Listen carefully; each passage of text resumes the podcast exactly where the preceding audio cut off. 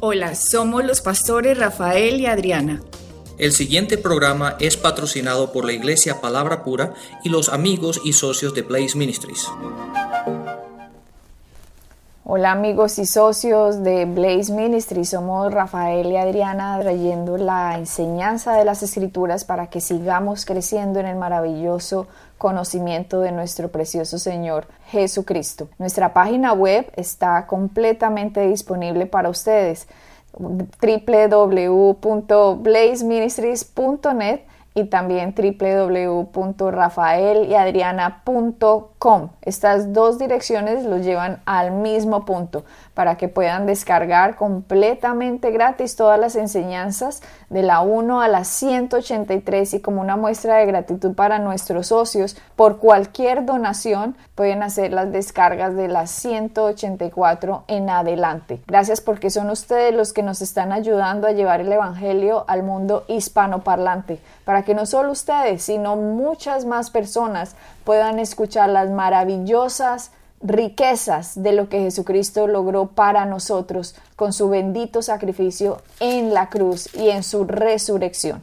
Estamos en una serie acerca del rapto de la iglesia. En el programa pasado estábamos estudiando cómo en Titos la, eh, Pablo llama al rapto de la iglesia la esperanza bienaventurada. Y mirábamos también que en un solo versículo, Titos 2.13, aparece la segunda venida de Cristo. Dice, aguardando la esperanza bienaventurada y la manifestación gloriosa de nuestro gran Dios y Salvador Jesucristo. La esperanza bienaventurada para todos los creyentes es el rapto de la iglesia. Para los que ya murieron, no se entristezcan como los demás, porque van a ser resucitados Primero ellos y luego nosotros los que quedamos seremos arrebatados juntamente con ellos en las nubes y por siempre vamos a estar con el Señor. La segunda parte del versículo del 13 dice, y la manifestación gloriosa de nuestro gran Dios y Salvador Jesucristo se va a dar siete años exactos después del día en que la iglesia sea raptada. Ahí Él se va a manifestar en la tierra ya no como el que vino montado en un burrito entrando a Jerusalén. Ahora no va a venir como el siervo humilde, como vino. Ahora va a venir como el rey de reyes y señor de señores, como el Dios del universo. Y ahí todos sus enemigos, los que no lo aceptaron, los que tiraron a la basura su sacrificio, van a ser apartados completamente y para siempre de nuestro gran Dios y nuestro Señor y Salvador. Estábamos estudiando en nuestro programa pasado acerca de las arras. Habíamos dicho que cuando nacemos de nuevo, nuestro espíritu fue el que nació de nuevo. Ya sabemos que somos tres partes. Eso no hay que olvidarlo nunca porque dependiendo de esa revelación vamos a entender el Nuevo Testamento acerca de la revelación de espíritu, alma y cuerpo. Y 1 Tesalonicenses 5:23 no lo dice, que somos tres partes. Cuando nosotros nacimos de nuevo, lo que nació de nuevo fue nuestro espíritu. Y este fue sellado, marcado con el Espíritu Santo. Está sellado completamente. Nuestro espíritu va a ser igual hoy que nacimos de nuevo a como va a ser en 500 mil millones de años, porque recuerden que nosotros nunca vamos a morir, nosotros nunca vamos a dejar de existir, siempre vamos a vivir, esta es la vida eterna, que lo conozcamos a Él, al único Dios y Señor y a nuestro Señor Jesucristo. Y esta vida eterna la vamos a tener siempre con Él, vamos a estar siempre con nuestro Señor Jesucristo. Y nos dice segunda de Corintios Segunda de Corintios 1, 22. Este versículo, Adriana, es tan, revelador en, lo que estamos hablando, porque fíjate una vez, una vez más, dice, nos selló como propiedad suya y puso su espíritu en nuestro corazón como garantía, como garantía de sus promesas. El Espíritu Santo fue dado para que tú y yo sepamos que es, e, esa es la garantía de que Dios va a cumplir lo que Él prometió que iba a hacer. Esa es la garantía que tú y yo tenemos. Y esa garantía fue sellada para, que, para que entendamos que si Él empezó el proceso, lo va a cumplir. Amén. Así es, y este versículo, y este versículo me gustaría que leyeras una vez más lo que significa las arras, porque en el programa anterior leíste los significados desde el, punto de vista de lo que el diccionario dice, porque es muy importante que entendamos lo que hemos recibido y lo que implica. Sí, en la versión que tú leíste no, no dice la palabra arras, pero en la versión, en la nueva, en la Reina Valera, este versículo dice, el, que el cual también nos ha sellado, estoy leyendo 2 Corintios 1.22, el cual también nos ha sellado y nos ha dado las arras del Espíritu en nuestros corazones. Nosotros tenemos que entender que somos hijos de Dios hoy y Cristo nos ha redimido por su sangre, por el sacrificio. Eso ya lo entendemos. Él nos ha comprado del mundo de las tinieblas, nos ha pasado ahora al mundo de la luz. Y Jesucristo nos compró de la esclavitud del pecado al cual fuimos vendidos por Adán y ahora este último Adán nos ha comprado como su propiedad. ¿Con qué precio? Con el precio de su sangre su sangre bendita y pura, que fue la que presentó delante del Padre cuando subió, cuando ascendió a los cielos y por el cual ahora el Padre nos puede perdonar y nos puede ver perfectos y santos y nos puede ser llamados, ahora podemos ser llamados hijos e hijas del Dios viviente. Esto es un pago que hizo Cristo y como pago, Él dice, a ustedes les doy unas arras. Hmm. En estas arras, dice la palabra, nos ha dado las arras del Espíritu en nuestros corazones. Nos está diciendo la palabra que fuimos comprados, pero con esta compra nos ha dado unas arras. Y habíamos visto la definición de arras. Voy a leer una, una vez más algunas definiciones para que entendamos lo que es arras. Arras entrega de una parte del precio o depósito de una cantidad con lo que se garantiza el cumplimiento de una obligación. Dice que es una obligación. Cuando usted da unas arras, está obligado a terminar el contrato. Exacto. Miremos otra definición. Cantidad que se adelanta en algún contrato como prenda, como señal como fianza, como garantía o como aval. Exactamente. Adriana, sabes que desde el punto de vista, hablamos del punto de vista de negocios del día de hoy, cuando tú vas a comprar un apartamento o vas a comprar una casa o vas a comprar una hacienda, una tierra, generalmente el día que tú vas y te, presentas con el, con el vendedor o la persona que está haciendo la transacción entre el vendedor y el comprador, uno no simplemente va al sitio y dice aquí está mi dinero y esta tierra hoy es mía. No, generalmente hay un contrato que se escribe, que se, que se tiene que hacer por escrito y ese contrato se, se firma desde el vendedor lo tiene que firmar y el comprador lo tiene que firmar y el contrato habla de los términos en el cual se va a hacer la transacción. Cuando el comprador firma el contrato como señal, como depósito de que está sellando el contrato, que es una garantía de que el comprador tiene la intención completa de terminar la transacción. Esa persona hace lo que se llama, en inglés se dice un down payment, simplemente está como un depósito, como un pago inicial de un, pago parcial o un pago inicial del pago total que se va a hacer al cumplimiento o al, terminar o sellar el contrato. Estas serían las arras. Las arras, exactamente. Entonces, cuando, y generalmente cuando uno está comprando una casa, y ya ha firmado un contrato, generalmente uno lo dice a los amigos y a la gente, me acabo de comprar un apartamento o una casa. En realidad no la has comprado porque no es tuya, pero el hecho de que tú hayas firmado un contrato, el hecho de que tú hayas dado un depósito inicial y haya sido recibido por el, por el vendedor, eso te garantiza de que el vendedor está dispuesto a vendértelo y tú te has, y tú te has comprometido a comprarlo. Por lo tanto, tú hablas de que esa propiedad ya es tuya, aunque no se haya finalizado todavía. Y eso es lo que habla este versículo, Adriana. Dice, nos selló como propiedad suya y puso su espíritu en nuestro corazón como garantía de sus promesas. Entonces, Él nos selló como el Espíritu y cuando nos selló dijo, ellos son míos, son mi propiedad. nos dio el Espíritu como garantía, como pago inicial de lo que le pertenece a Él. Y eso implica de que si ya no selló, ya dio su espíritu como pago inicial, eso Dios lo garantice diciendo, ellos son míos. Claro, miremos, Rafael, lo que tú estás diciendo exactamente está en Efesios 1, 13 al 14. Miremos qué dice. Dice, Efesios 1, 13. En él también vosotros, habiendo oído la palabra de verdad. Mira, Rafael, cómo hay que oír la palabra. Por eso dice que la fe viene por el oír. Romanos 10, 17. Aquí esto es para los que han oído y han creído la palabra de verdad. Y lo llama la palabra de verdad. ¿Por qué? Porque hay palabra de mentira.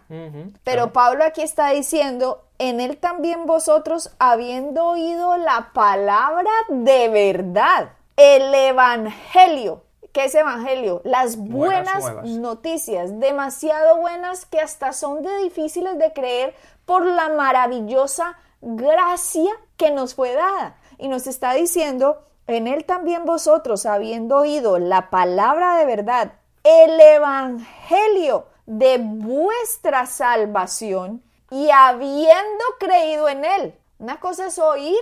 Y otra cosa es creer. Y otra cosa es creer.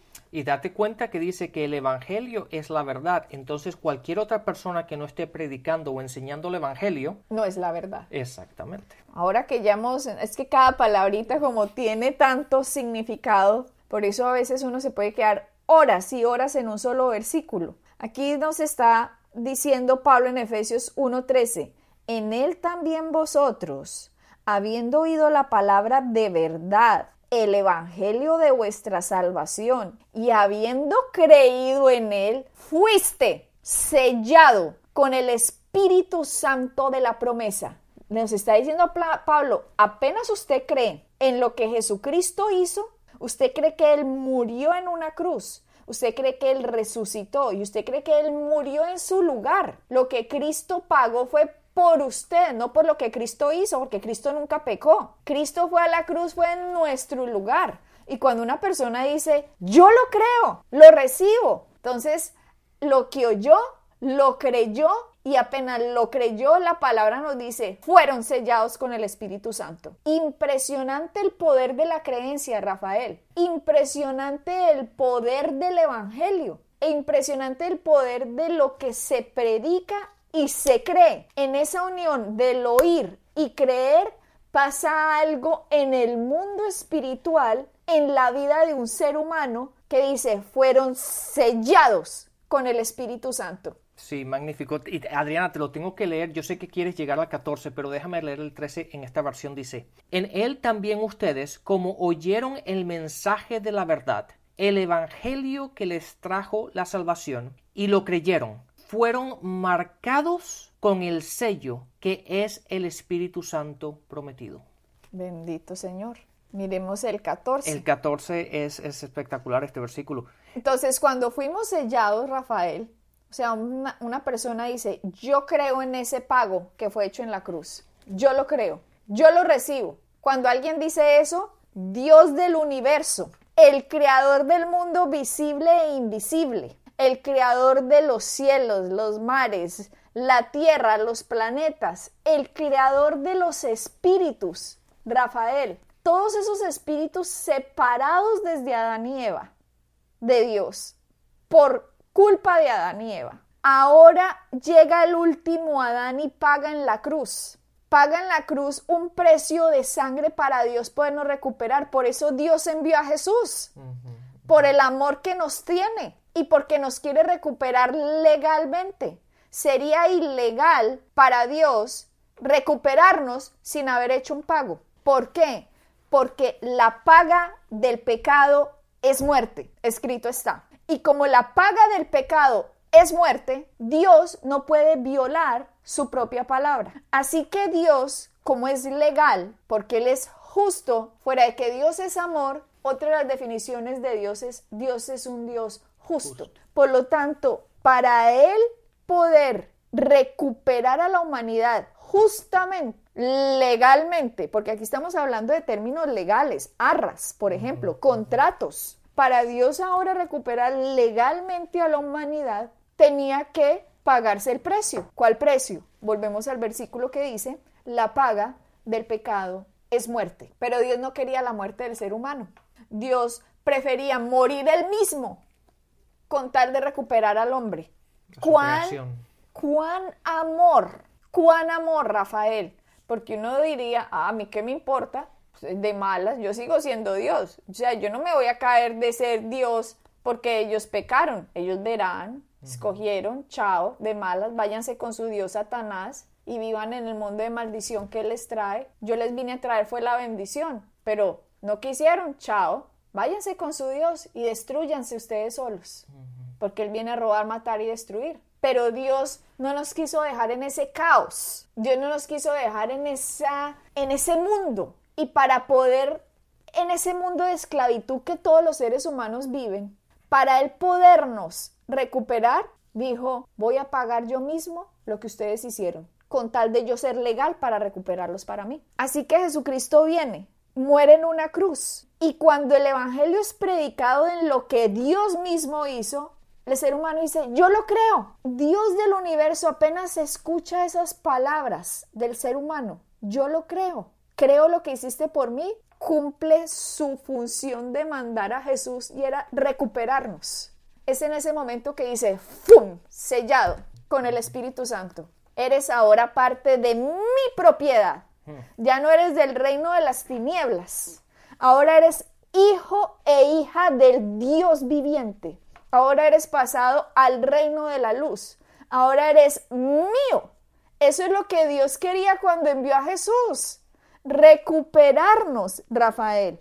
Y en esta recuperada dice, nos selló con el Espíritu Santo. Y dice el 14, que el Espíritu Santo son las arras. Miren lo que dice, 14, que es las arras de nuestra herencia, de nuestra herencia, hasta la redención de la posesión adquirida para alabanza de su gloria. Lo podemos leer así que es las arras de nuestra herencia, porque Cristo ganó un precio, ganó algo, una bendición, ganó Cristo en la cruz. O sea que nosotros tenemos una herencia. Y nos dice la palabra que esas arras es un pago que Dios nos ha dado a nosotros y ese pago es parte del pago, son el Espíritu Santo ha sellado nuestro espíritu.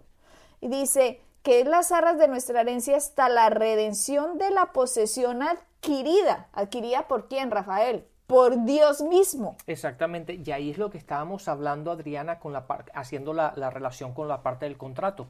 Porque en esta parte, mi versión dice, la, versión que yo estoy leyendo dice, esta garantía, está hablando del Espíritu Santo, esta garantía es nuestra herencia hasta que llegue la redención final del pueblo. Entonces, eso es lo que estamos, lo que está, lo que estábamos haciendo la comparación, que cuando uno hace un contrato, uno da un pago inicial hasta el momento que se, que se concluye el contrato y se finaliza. Entonces, esta garantía es nuestra herencia hasta el día, hasta el momento, hasta que venga la, la redención final. Y eso es lo que está hablando este versículo. Y de la misma manera pasa hoy día en el mundo natural. Y toda la gente que ha comprado una casa, un apartamento, alguna propiedad, ha pasado por este proceso. Y de la misma manera está pasando desde el punto de vista espiritual. Nosotros hemos sido sellados con esa garantía de que lo que Dios ha hecho un contrato, nos ha sellado, no, lo ha establecido, ha dado su pago inicial y va a llegar el día en que ese contrato se va a finalizar. Va a llegar el día, Rafael, y ese día es el rapto de la iglesia. Y ese día, adiós, Morena. Y ese día nos, fuimos el primer trompetazo, Rafael. Nos fuimos de aquí con todos los que han recibido a Jesucristo como Señor y Salvador con todos los que creyeron en ese precio pagado en la cruz, con todos los que creyeron en el anuncio del Evangelio, con todos los que creyeron en la gracia que nos fue manifestada a través de su Hijo Jesucristo, nos vamos de aquí, de la tierra, porque se termina el contrato de compra, la redención tripartita del hombre, espíritu, alma y cuerpo en un abrir y cerrar de ojos, Rafael. Qué impresionante porque nos dice Efesios, vamos a Efesios 1.10, miren lo que dice Efesios 1.10, de reunir todas las cosas en Cristo en la dispensación del cumplimiento de los tiempos, así la que estén en los cielos como las que estén en la tierra. Mira que sin duda alguna esto está haciendo referencia al rapto de la iglesia que dice que nos va a reunir en la dispensación. ¿Cómo dice tu versión Efesios 1.10? Efesios 1.10 dice, para llevarlo a cabo cuando se, ah, se cumpliera el tiempo reunir en Él todas las cosas, tanto las del cielo como las de la tierra. Nos va a reunir en Él, Rafael, en Él. Imagínate lo que se viene. A veces uno piensa como tan natural y, se, y, no ve estas cosas espirituales y este es el propósito del ser humano. Esto es lo que le da vida, esto es lo que llena los vacíos del ser humano.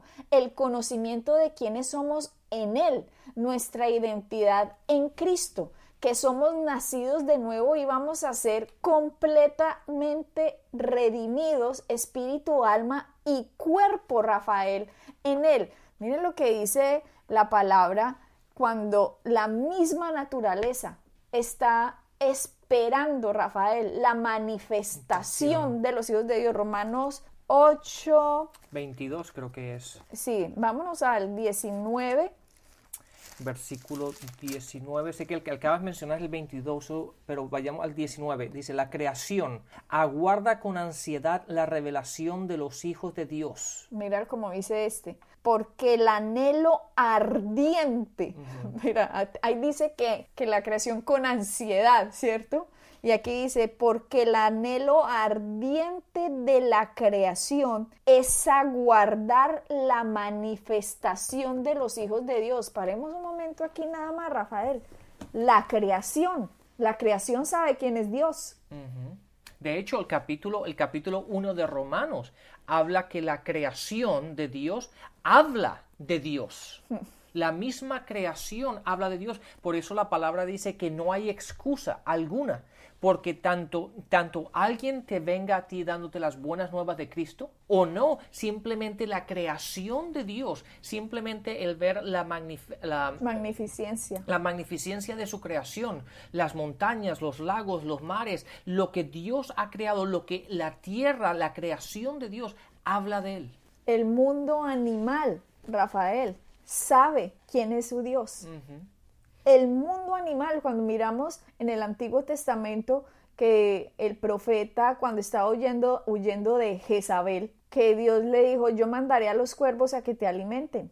El mundo animal responde a su creador y dice que la manifestación ardiente, porque el anhelo ardiente de la creación es aguardar la manifestación de los hijos de Dios. Todo el universo está pendiente del día en que por fin, Rafael, los seres humanos sean redimidos completamente a ser los hijos e hijas del Dios viviente, con cuerpos completamente glorificados, Rafael, en que ya no sea, ay, es que mi espíritu fue perfecto, pero es que en mi alma y en mi cuerpo, ahí tengo como dudas. No, hombre, en que ya seamos uno, en que nuestro espíritu por fin prevalezca en que entendamos las cosas tal y como son, en que veamos a Cristo tal cual Él es, poderlo ver cara a cara a nuestro Dios, a nuestro Señor, que ahora nos llama hermanos,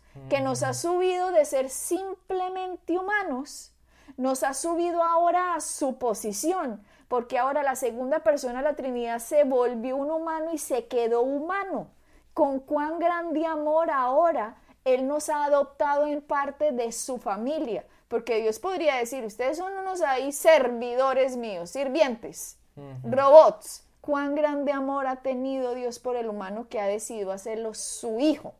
Y que parte de Dios, la segunda persona de la Trinidad, se quedó como un hombre para mostrarnos, Rafael, que así como Cristo es, somos también nosotros. Nos dice, vamos al versículo siguiente en Romanos 8, 20, porque la creación fue sujeta a vanidad, no por su propia voluntad, sino por causa del que la sujetó en esperanza. Dice que la creación también tiene esa esperanza, Rafael, que algún día ya el león no se va a comer al ciervito, sino que el león y el, la ovejita van a poder estar, estar juntos. Nuevamente, no que ya el depredador se come a la presa, la misma creación tiene esa esperanza, Rafael. Saber que todo esto sucedió por la caída de Adán y Eva. Saber que todo esto encontró, entró en el mundo, este caos, esta confusión. Y aún así Dios viene, nos salva, nos sella, nos da las arras de su Espíritu Santo y nos dice, esa redención, mis queridos hijos, se las voy a completar en el rapto de la iglesia, en el día en que resuciten también los que han muerto, van a hacer lo que realmente yo los creé hacer. Exactamente, y llega y, de hecho, Adriana, si seguimos leyendo y por cuestión de tiempo, a lo mejor en el próximo programa, el, el versículo 22 dice, sabemos que toda la creación todavía gime como si tuviera dolores de parto. Es toda la creación en estos momentos, está, eh, Adriana, estamos esperando ese momento en el que ese, ese contrato se termine, se, se, se, se, ese, se, termine y ya podamos ser transformados de este cuerpo natural a un cuerpo espiritual. Así es. Así que Adriana, lamentablemente hemos llegado una vez más al programa, al, final de este programa, así que bendiciones y nos vemos en el siguiente. Bendiciones. Bendiciones. Pueden bajar nuestras enseñanzas en www.iglesiapalabracura.com y visitarnos en nuestra sede en la calle 21326.